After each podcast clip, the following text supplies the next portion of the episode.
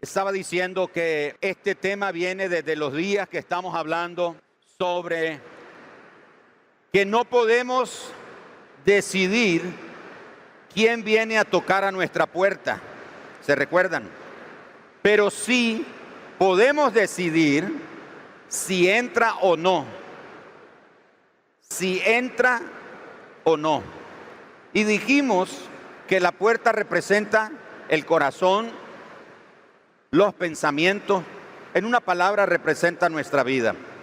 Así que nosotros no podemos decidir quién viene a tocar, pero nosotros tenemos la potestad de darles autoridad que entren o no a nuestra vida.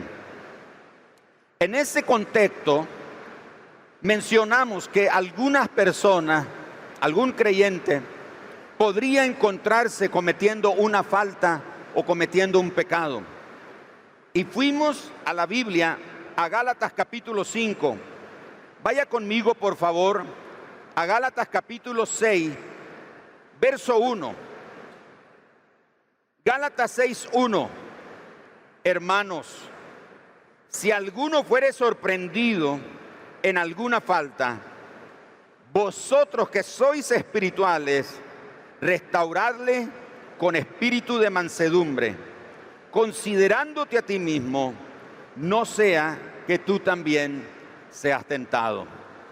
Entonces, aprendimos el domingo pasado que esta palabra que está en el verso 1, si alguno no dice que cualquiera o que todos los creyentes pueden caer en un pecado, sino que alguno.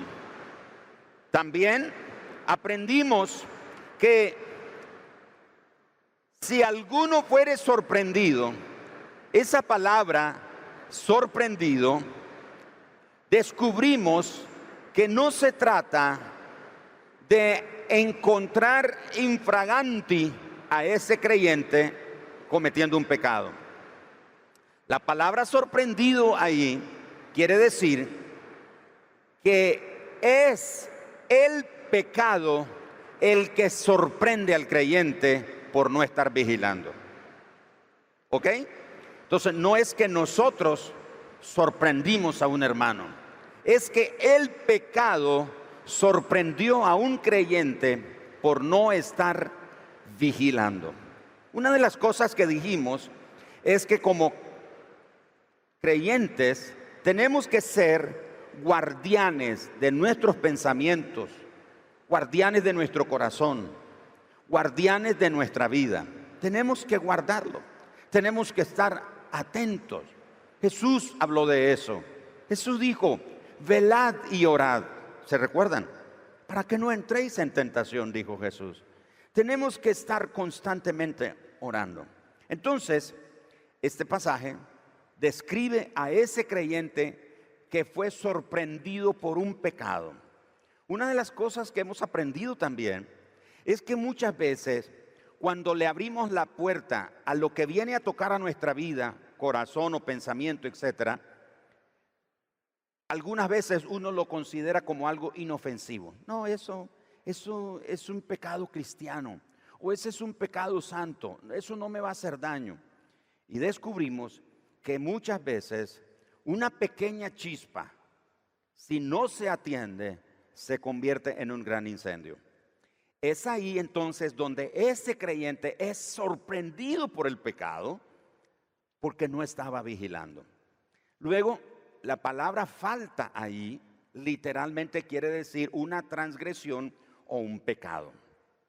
Así que el apóstol Pablo continúa diciéndonos aquí, Así que si alguno fuere sorprendido por algún pecado, por no estar vigilando en su vida espiritual, en su hogar, en su matrimonio, etcétera, dice, si fuere sorprendido en alguna falta, una transgresión o un pecado, etcétera, vosotros que sois espirituales. Esa palabra espirituales no tiene nada que ver con los conceptos a veces que tenemos. Que un creyente es espiritual porque ora más que otro, o porque un creyente es espiritual porque ah, es más consagrado que otro.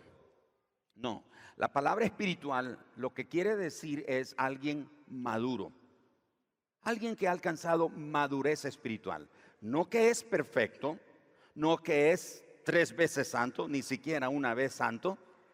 Es decir, no es que no tiene imperfecciones, pero es un creyente que ha alcanzado madurez, que ha cometido algunas faltas también, que ha sido procesado por el Señor y ha alcanzado un nivel de madurez y entendimiento en la vida cristiana y en la palabra de Dios.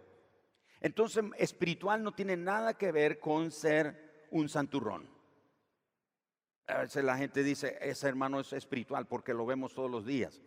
Una de las cosas que también mencionamos el domingo pasado es que el buen comportamiento no es sinónimo de transformación. Una persona se puede comportar bien y uno puede pensar que es espiritual, pero su buen comportamiento no es sinónimo de una vida transformada. Entonces Pablo dice, ustedes que son espirituales, los que han alcanzado madurez, ¿qué es lo que tienen que hacer? Él dice entonces, restáurenlo, restáurenlo. Y el domingo pasado mencioné el proceso de la restauración. El proceso comienza con confrontación. Confrontación no es pleito, no es avergonzar al creyente que pecó, no es eh, exhibirlo públicamente. No, confrontarlo es traerlo al convencimiento de su pecado. Como Jesús dijo, si, si vas donde tu hermano y, y lo ganas para ti, y se convence de su pecado o de su falta, dice, ganaste hasta tu hermano. El apóstol Santiago dice que el amor cubre multitud de pecados. Entonces, la confrontación, luego tiene que haber arrepentimiento. Y el arrepentimiento tiene que mostrar frutos. Y como parte del proceso de la restauración, tiene que ver la disciplina. Y disciplina no es castigo, como muchas veces pensamos los creyentes. Vamos a disciplinar a ese hermano y lo sentamos seis meses ahí en primera silla. Hermano, usted tiene que venir a todos los cultos de la iglesia, en todas las actividades de la iglesia. Pobrecito de usted que se falte uno de ellos, porque el día que falte uno de ellos, empieza otra vez la disciplina. Y va a pasar seis meses ahí, le quitamos los privilegios que tiene, etcétera, y ahí lo sentamos. Y la persona comienza a portarse bien, comienza a venir a la iglesia, no se pierde ninguna actividad, etcétera, etcétera. Y nosotros pensamos, ah, mira, el hermano se está componiendo. Es ahí donde mencionamos que el buen comportamiento no es sinónimo de transformación. Y luego de la disciplina viene algo que se llama la reconciliación. Tenemos que reconciliarnos con ese hermano. Él tiene que reconciliarse con Dios, tiene que reconciliarse consigo mismo y tiene que reconciliarse con los, dos, con los demás hermanos. Porque cuando uno de nosotros peca, el pecado no solo lo afecta a uno, el pecado afecta a todo el cuerpo. Porque ninguno de nosotros somos aparte de los demás sino que somos miembros de un solo cuerpo. ¿Me estoy explicando? Entonces, por eso tiene que haber reconciliación. Ahora, cuando el apóstol Pablo entonces instruyó que tenemos que restaurar a los que han sido sorprendidos en algún pecado, él usó una palabra en el griego que quiere decir completamente del todo.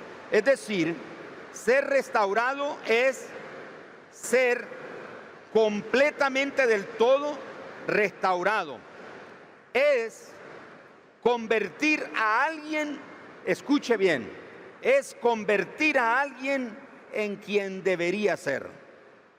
Así que esa palabrita, restaurado, restáurenle o restauración, nos enseña cuál es el propósito de la restauración. El propósito de la restauración entonces es convertir a alguien en quien debería ser, no en lo que era antes de cometer el pecado. Por favor, síganme muy bien en este punto, para que capte el panorama del propósito de la restauración. Entonces, la idea no es volver a colocar a alguien en la condición en la que estaba antes de pecar, sino traerlo a la plenitud y a la madurez que está diseñado de acuerdo al plan de Dios en su vida. Así que, si un creyente peca, antes de pecar, pues él llevaba una buena vida con Dios, etcétera, etcétera, y bueno, comete una falta. El apóstol Pablo dice, restáurenlo.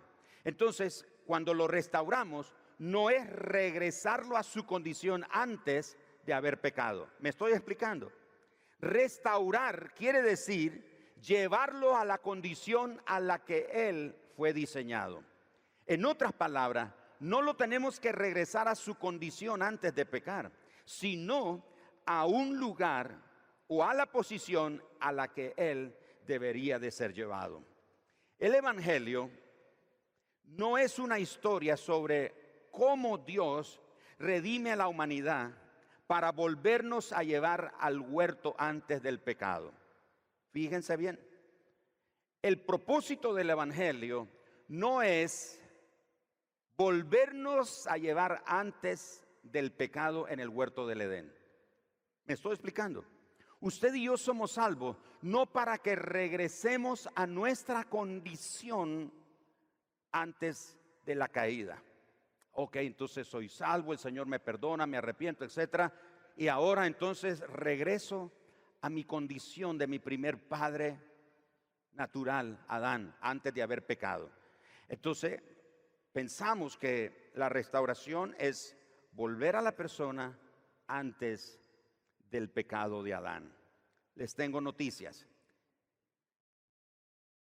Los que estaban en el huerto, nuestros padres, Adán y Evan, ellos no habían sido probados y por eso fueron fáciles de engañar.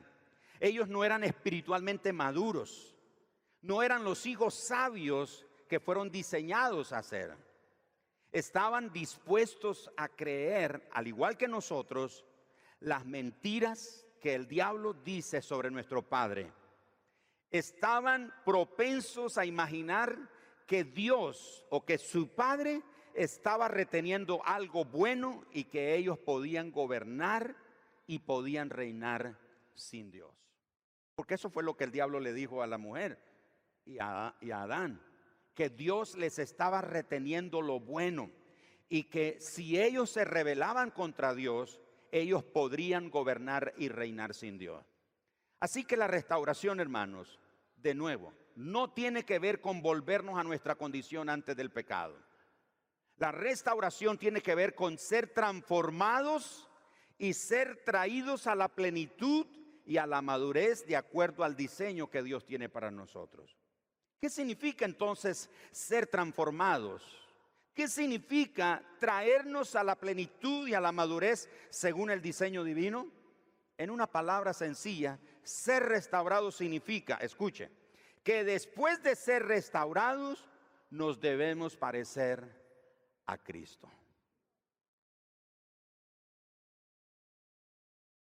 Entonces, dice el apóstol Pablo, hermanos, si alguno, no todos los creyentes, alguno fuere sorprendido por el pecado, por no estar vigilando espiritualmente, fue sorprendido por el pecado, cae en una falta, vosotros que sois maduros, espirituales, han crecido, han sido probados, han pasado dificultades, han comprobado el amor y la misericordia de Dios en su vida, entonces dice, restáurenlo. Pero ese restaurar es, no lo regresen a la condición antes de cometer el pecado. Ayúdenlo con la restauración que se parezca a Cristo. Así que cuando usted y yo somos llamados a restaurar a un creyente, tenemos la responsabilidad de llevarlo a parecerse a Cristo, no a su condición anterior, antes de pecar, sino llegar a ser como Cristo. Porque en Cristo vemos dos verdades muy importantes sobre el Padre. Primero, aunque Él, Jesús, no llegó a pecar, ¿cuántos saben que Jesús no pecó? No hubo pecado en Él. Jesús demostró que el deseo del Padre no es castigar a sus hijos pecaminosos, sino encontrarse con ellos en su pecado, con perdón y reconciliación. Eso era lo que Jesús les trataba de decir a los fariseos, porque los fariseos decían, hay fiesta en el cielo cuando un pecador muere. Así decían los fariseos. Pero viene Jesús y dice, hay fiesta en los cielos cuando un pecador se arrepiente. La parábola del hijo pródigo. ¿Cuántos se acuerdan de la parábola del hijo pródigo? ¿Cuántos de nosotros como padres le hubiéramos dado una buena paliza a ese hijo que regresa? Posiblemente varios. Le hubiéramos dado una buena reprimenda. Te lo dije, no me hiciste caso, no me oíste. Déjame pensar a ver cómo arreglamos el asunto. El padre de esa parábola revela el amor de nuestro Padre Celestial. Y Él nos dice que el deseo de Dios no es castigarnos, el deseo de Dios es perdonarnos y reconciliarnos con Él. Pero también que lleguemos a alcanzar la imagen de Jesucristo. ¿A quién tenemos que parecernos usted y yo? A Jesucristo. Pablo dice que a fin de que alcancemos la estatura de la plenitud de Cristo.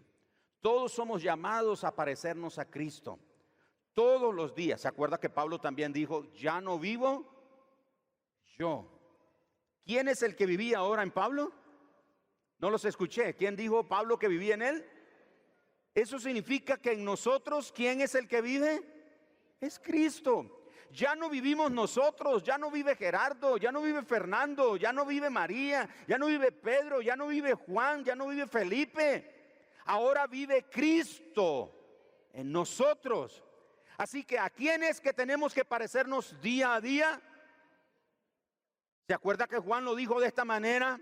Es necesario que Él crezca y que yo, todos los días usted y yo tenemos que menguar, todos los días una parte de nuestra naturaleza pecaminosa, nuestro ego, nuestro yo, tiene que morir, tiene que desaparecer y cada día se tiene que reflejar a Cristo en nosotros. Entonces, cuando un creyente peca, el propósito es restaurarlo, es decir, ubicarlo en una posición que se parezca a Cristo. No es regresarlo a su condición anterior. Lo segundo que Jesús nos enseña es que Él quiere enseñarnos la verdad del amor, de, su amor. Quiere mostrarnos cómo el pecado nos lleva a la esclavitud a la desesperación, a la destrucción, pero que cuando volvemos a Él, Él nos lleva al hogar del Padre, al lugar a donde pertenecemos, al lugar donde fuimos creados, al lugar donde podemos florecer como hijos de Dios. Hay un solo lugar donde usted y yo podemos florecer como hijos, es en la casa de nuestro Padre. Fuera de la casa de nuestro Padre nosotros no podemos florecer. En otras palabras, Dios está diciendo por medio de su Hijo Jesús, te amo. No estoy reteniendo nada bueno que no te quiera dar. Todo lo que tengo, todo lo que soy es tuyo por la eternidad. ¿Se recuerdan el hijo mayor de la parábola del hijo pródigo? Si nunca, nunca te pedí un cabrito para comerlo con mis amigos y haciendo pucheros y enojado con su papá. Y el papá le dice, hijo, todo lo que tengo ¿De quién es? Le dijo. Es tuyo. Si no lo has tomado es porque no has querido. Y muchas veces, al igual que nuestros padres Adán y Eva, creyeron la mentira de Satanás que Dios estaba reteniendo algo bueno para ellos. El enemigo nos hace creer a nosotros los creyentes que Dios nuestro Padre está reteniendo bendiciones y cosas buenas para nosotros. Sí, mira, a, ti no te va bien, al otro mira cómo le va y mira que él ni va a la iglesia ni cree en Dios y mira cómo y tú que eres hijo de Dios, seguro Dios no te quiere dar las cosas que tú te mereces. Y nosotros caemos en la trampa, caemos en la mentira por no estar vigilando y podemos ser sorprendidos por el pecado. Así que nuestro Padre dice, todo es tuyo. Aun cuando no tienes fe, yo soy fiel. Aun cuando crees mentiras sobre mí, yo sigo siendo, yo sigo yendo tras ti con la verdad de mi amor. Nada que hayas hecho cambia mi amor por ti, te dice Dios. Has sido creado para mi amor. Puedes confiar en mí. Deja de correr de mí y corre a mis brazos, te dice Dios. Si ustedes van conmigo a Génesis, por favor, vayan rápido conmigo a Génesis capítulo número 2. No tenía en, mis notas este pasaje, pero sí quiero dejarlo aquí destacado. Génesis capítulo número 2, verso 16 y verso 17. Dios en el huerto crea al hombre, lo ubica en el huerto. Y el verso 16, y mandó Jehová Dios al hombre diciendo, de todo árbol del huerto podrás comer. Digan conmigo, de todo árbol. Eso, así lo dice. Verso 17, mas del árbol de la ciencia del bien y del mal no comerás, porque el día que de él comieres ciertamente morirás. Escucha lo que Dios está diciendo. Capítulo 3, verso 1. Pero la serpiente era más astuta que todos los animales del campo que Jehová Dios había hecho, la cual dijo a la mujer, con que Dios os ha dicho, no comáis de todo árbol del huerto. La pregunta, ¿Es verdad que Dios dijo que no podíamos comer de todo árbol del huerto? Respóndanme. Estoy haciendo una pregunta. No. ¿Y entonces por qué le creemos al diablo? ¿Qué fue lo que, eso fue lo que le pasó a Eva. Eva le creyó una mentira al diablo el diablo puso palabras en la boca de Dios que Dios no había dicho. Dios dijo que de todo árbol del huerto se podía comer, excepto del árbol de la ciencia del bien y del mal. Por eso el diablo dice, con que Dios os ha dicho no comas de todo árbol del huerto. En otras palabras, la serpiente está diciendo, ¿ya te diste cuenta? Dios no te ama. Porque si Dios te amara, Él te diera todas las cosas que tú te mereces. Si Él te amara, tú tuvieras todos los deseos de tu corazón. Lo que pasa es que Dios está reteniendo de ti cosas que a ti te gustan. Él no es tu padre como Él dice que es. Él no te ama como dice que te ama. Y entonces la mujer, verso 2, y la mujer respondió a la serpiente, del fruto de los árboles del huerto podemos comer, pero del fruto del árbol que está en medio del huerto, dijo Dios, no comeréis de él ni lo tocaréis para que no muráis. Entonces la serpiente dijo a la, mujer, no moriréis, en otras, en otras palabras, mentira. ¿Qué dijo Jesús del diablo cuando los fariseos decían que eran hijos de Abraham? Jesús le dijo, de vuestro padre el diablo, hijos sois. Y como vuestro padre es mentiroso, ustedes mentís. Porque cuando miente, dijo Jesús, de suyo habla. Porque padre de mentira es. Y aquí la serpiente dice, no es cierto, eso no es cierto. Verso 5, sino que sabe Dios que el día que comáis de él serán abiertos vuestros ojos y seréis como Dios sabiendo el bien y el mal. Dios dijo que el día que comieran de ese fruto iban a morir. Y la serpiente le da otra mentira. Primero dice que Dios dijo que no podían comer de todos los árboles, de todos los frutos. Esa fue una mentira, primera. La segunda es que él dijo, no es cierto, no van a morir. Lo que pasa es que Dios sabe que el día que coman van a ser como Él. Esa fue la segunda mentira que Satanás usó con la, con la mujer. Así que el enemigo, hermanos, no ha cambiado su estrategia. Sigue usando la mentira. ¿Por qué algún creyente es sorprendido en una falta? Porque cree las mentiras de Satanás. Porque Él viene y toca a la puerta del pensamiento, del corazón o de tu vida con ideas, con pensamientos, con argumentos que están cargados de mentira, están disfrazados de verdad, pero es una mentira. Y si tú no tienes la visión espiritual, si no estás conectado con Dios y con su palabra, entonces serás arrastrado fácilmente a ese pecado. La tarea entonces del cuerpo de Cristo es restaurar a ese creyente que comete esa falta.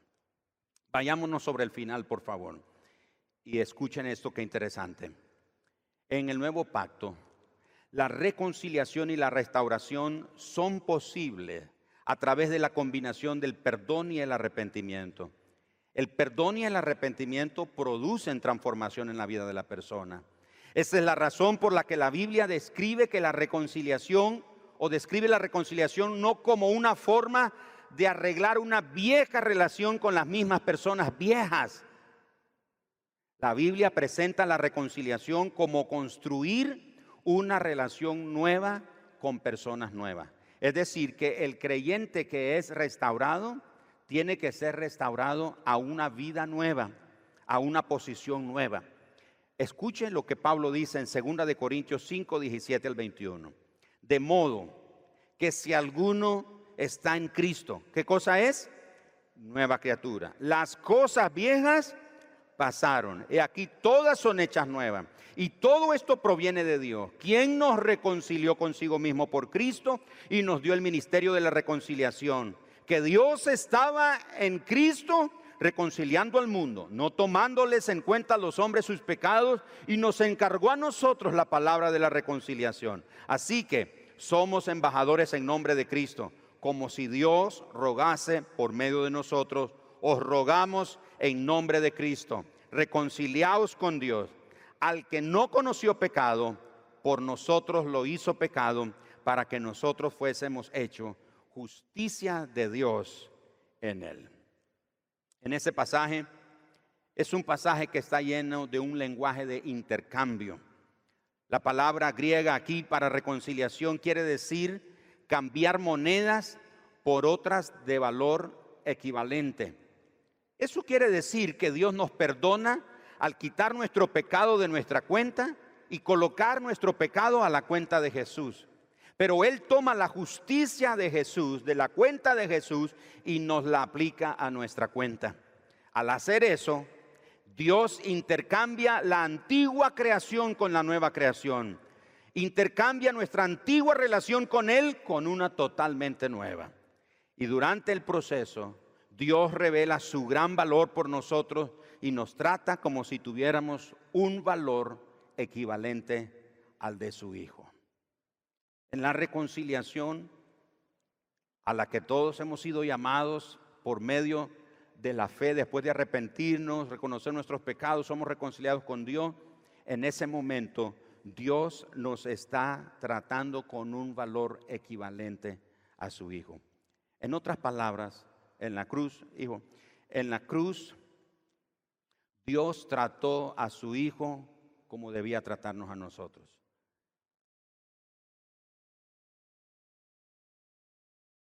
En la cruz nos trató a nosotros como debía de tratar a su Hijo. Así que, hablando de todo esto, llegamos a este punto. ¿No cree usted que vale la pena velar, perseverar, para no caer en ninguna falta, en ninguna transgresión, en ningún pecado? A veces decimos, es el diablo, me tiró una cáscara de plátano y me caí, me resbalé, tuve un resbalón, tuve una caída, una falta, y le echamos la culpa al diablo. Y aunque el diablo sabe que no es su culpa, a él le encanta que nosotros le echemos la culpa a otra persona. Ah, es mi esposa, es mi esposo, es mi hijo, es mi papá, es mi mamá, es mi vecino, es mi hermano, es el pastor, es el líder, es el otro hermano. Le echamos la culpa a todo el mundo y nunca asumimos nuestra responsabilidad. El enemigo se deleita en eso, al ver que todos nos estamos acusando el uno al otro. Y en ese proceso de acusación de uno a otro, no podemos experimentar la restauración. El propósito de la restauración entonces es que usted nos parezca, usted y yo nos parezcamos a Cristo. Por eso la vida cristiana es un proceso. La vida cristiana no es un maruchán. Metemos al microondas, le damos unos segundos y ya está cocinado. La vida cristiana no es así. La vida cristiana es una jornada donde a veces estamos escalando, a veces vamos por un valle de dificultades, enfrentamos todo tipo de adversidades, pero en, todo ese proceso estamos aprendiendo, estamos siendo madurados, estamos siendo perfeccionados. Hay momentos cuando el Señor entonces nos sube y ese proceso de subir, de subir no es fácil. La vida cristiana es, ¿se acuerdan? Hacía años se cantaba en las iglesias, no sé si se sigue cantando en muchas iglesias, un corito que decía, vamos escalando peldaños. ¿Cuántos se acuerdan de esa canción? Vamos escalando peldaños. La vida cristiana es así, es. Por eso tenemos que estar atentos, velando.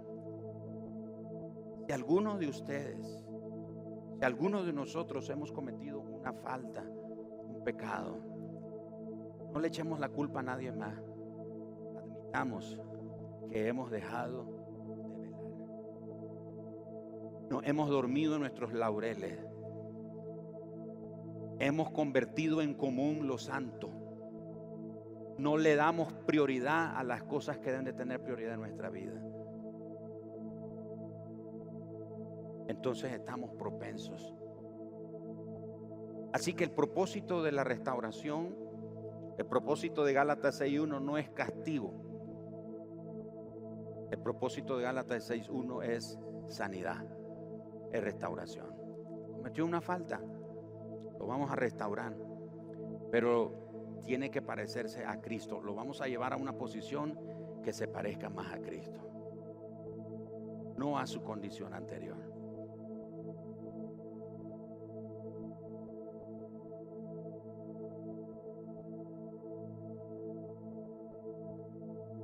¿Cuántos queremos pedirle al Señor que nos ayude a estar velando y perseverando? Vamos a pedirle al Señor eso. Es linda la restauración, pero si no la ocupamos, sería mucho mejor.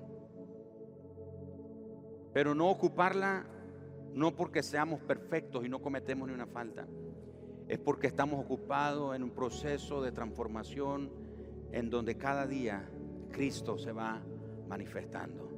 Cristo se va manifestando. Nos vamos pareciendo a Él, nos vamos pareciendo a Él, nos vamos pareciendo a Él. Que Él nos ayude. Soy el primero en ponerme en la lista y decirle, Señor, ayúdame para velar, para no dormirme, para no descuidar, velar y orar velando, orando, perseverando. Padre, esta mañana yo levanto mi mano y te digo, Señor, ayúdame. Si algún hermano aquí, Señor, en la iglesia ha cometido una falta, ha cometido un pecado y no ha querido reconocer su pecado, su falta, y ha señalado a otros, es la culpa de otro, de fulano, de mengano. Señor, trae convicción sobre nosotros. Nos arrepentimos, Señor, y te pedimos perdón. Queremos reconciliarnos contigo. Queremos reconciliarnos nosotros mismos, reconciliarnos con nuestros demás hermanos. Te pedimos que traigas sanidad sobre la iglesia. Trae sanidad sobre esta congregación. Y no hablo solo de sanidad física, hablo de sanidad espiritual. Trae sanidad. Trae temor santo sobre nosotros. Trae tu temor sobre nosotros, Señor. Trae pasión por amarte, por seguirte, por servirte. Trae sobre nosotros la convicción, Señor, de amarte con toda nuestra fuerza, con toda nuestra alma, con todos nuestros pensamientos, con todo nuestro corazón.